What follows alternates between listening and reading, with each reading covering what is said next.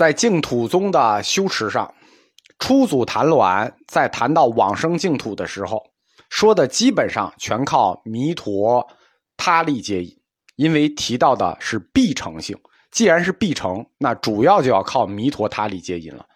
提到了自力的增上缘问题，但不过是带了一下。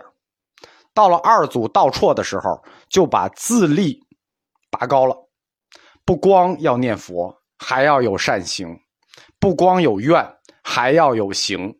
这加在一起才是自立。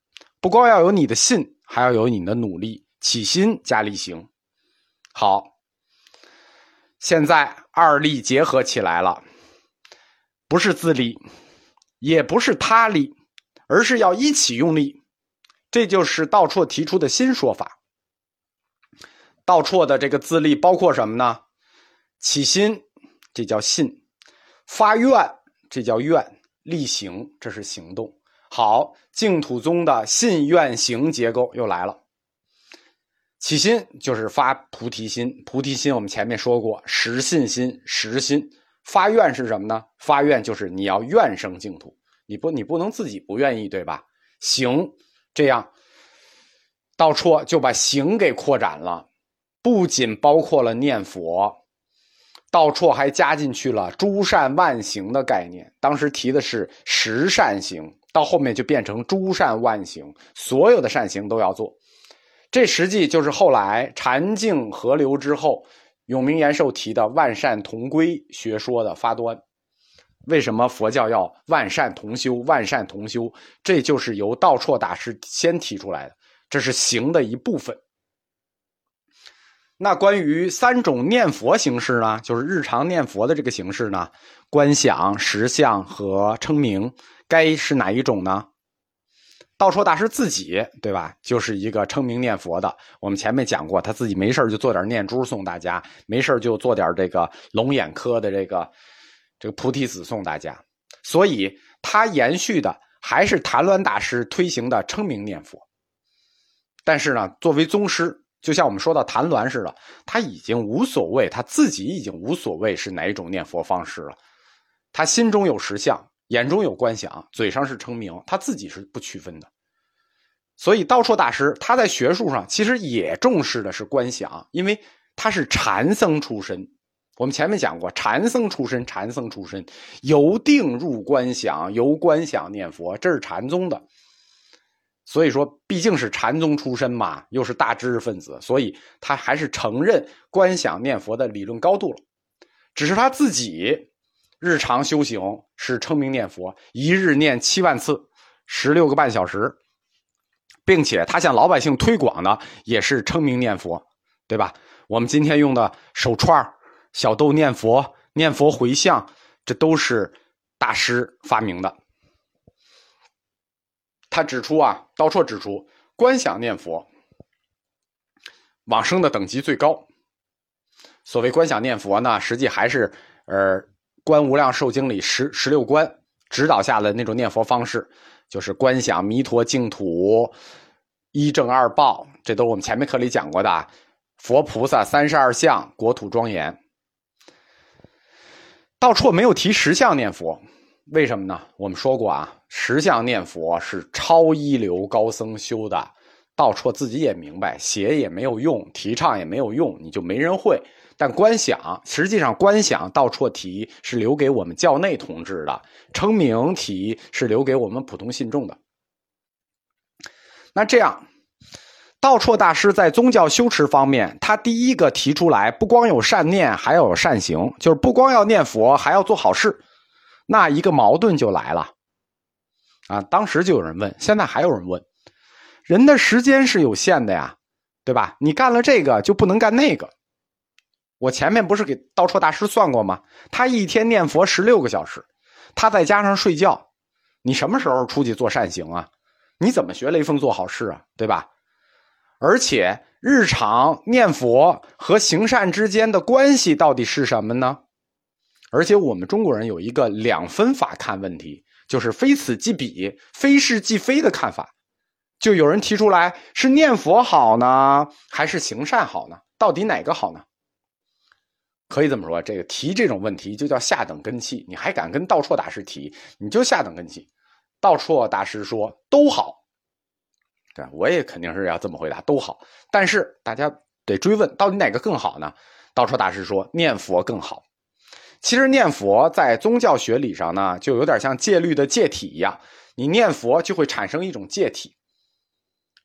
你嘴上天天念佛，然后你干坏事你就会产生戒体，心里会产生障碍，你干不下去。所以念佛更好。道绰大师说：“华罗庚的优选法你学的怎么样？”啊，不是道绰大师，我说啊，叫道绰大师说这个事儿本身就不冲突，你不能干好事的同时嘴里念佛吗？这耽误事儿吗？所以，道绰大师认为念佛行和诸善行这二者它就不矛盾，但如果你一定要把它冲突起来呢，说我们只能干一件事呢，净土宗就有一个提法叫二行费力。所谓二行费力呢，是指说念佛行和诸善行如果同时冲突起来了，那念佛行更好。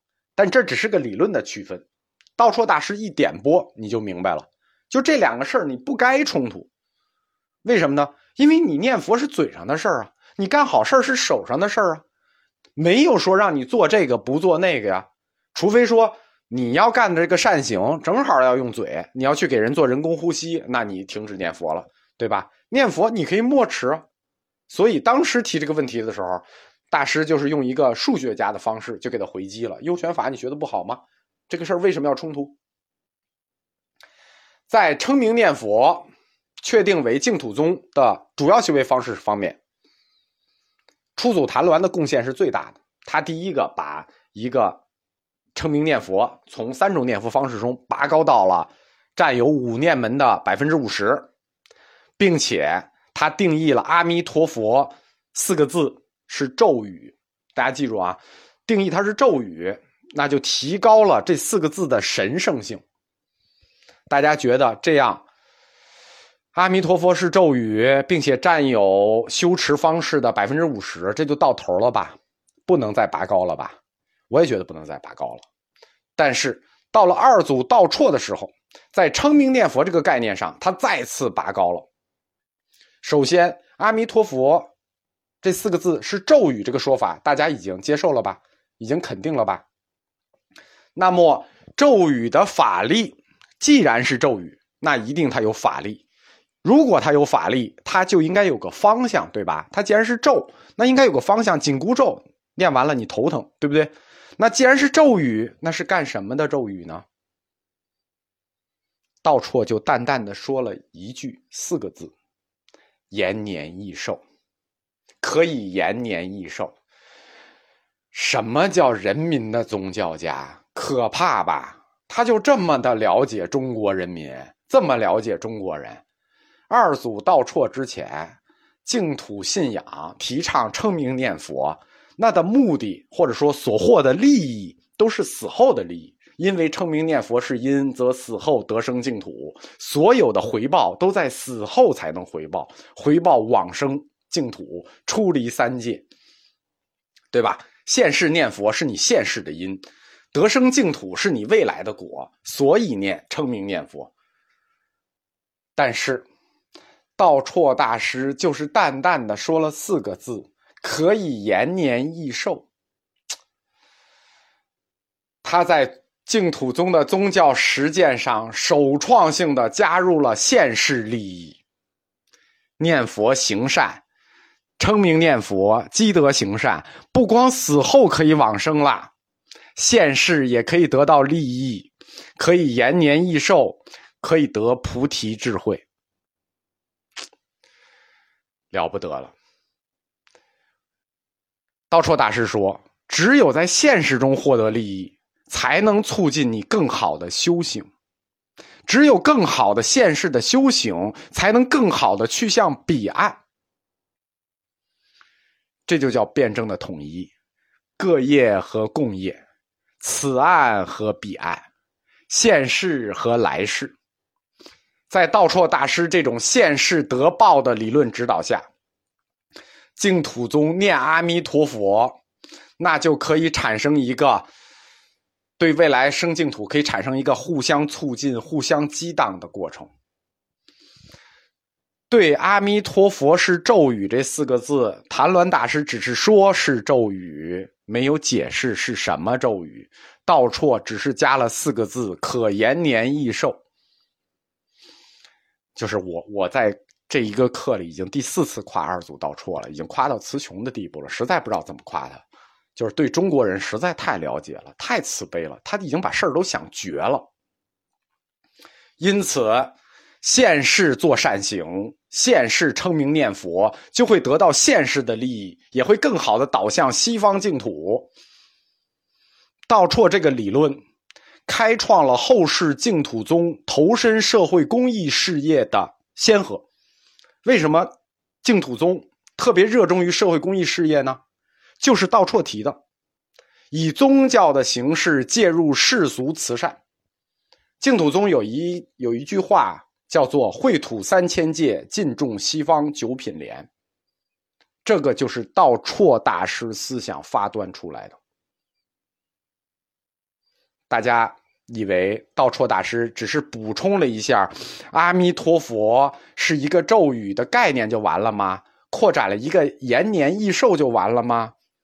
图样，谭鸾大师说：“阿弥陀佛四个字是咒语。”道绰大师先扩展了咒语的范畴，说可延年益寿，可获现实利益，并且他又定义说：“阿弥陀佛四个字是忏悔，念阿弥陀佛四个字就是在忏悔。”这和基督教就差一步之遥了。此处有掌声。就汉语已经没法描述我们对道绰大师崇拜的心情了。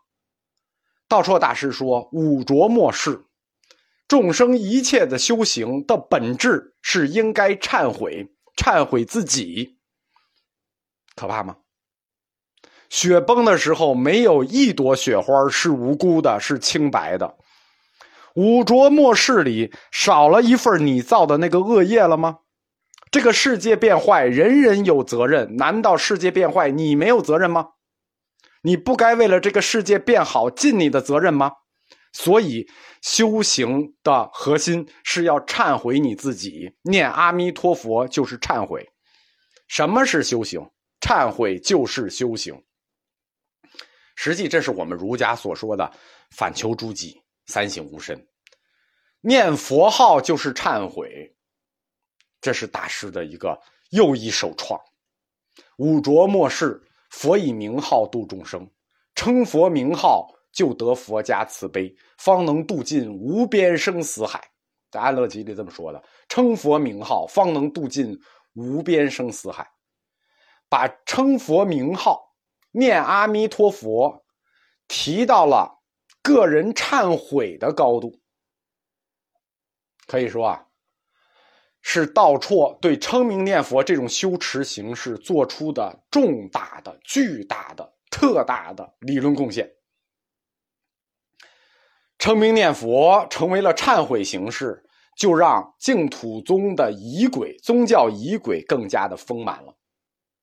在他之前，有天台宗的法华忏，在魏晋时候。有梁皇忏，就是梁武帝的那些梁皇忏，这都是中国最早的忏悔仪式，又称忏式。忏式是属于佛教宗教仪轨的重要部分。在道绰之前，这种忏式都是非常复杂的宗教仪轨形式，但是道绰把忏悔划入了净土的修行，简化成了称佛名号。这么简单的形式，念阿弥陀佛，不光延年益寿，也忏悔你的罪。可以说啊，他把忏悔式划入阿弥陀佛称佛名号这四个字之后，其他宗派从此望尘莫及。就是作为宗教来说，其他宗派从此望尘莫及，可以说彻底再也追不上净土宗了。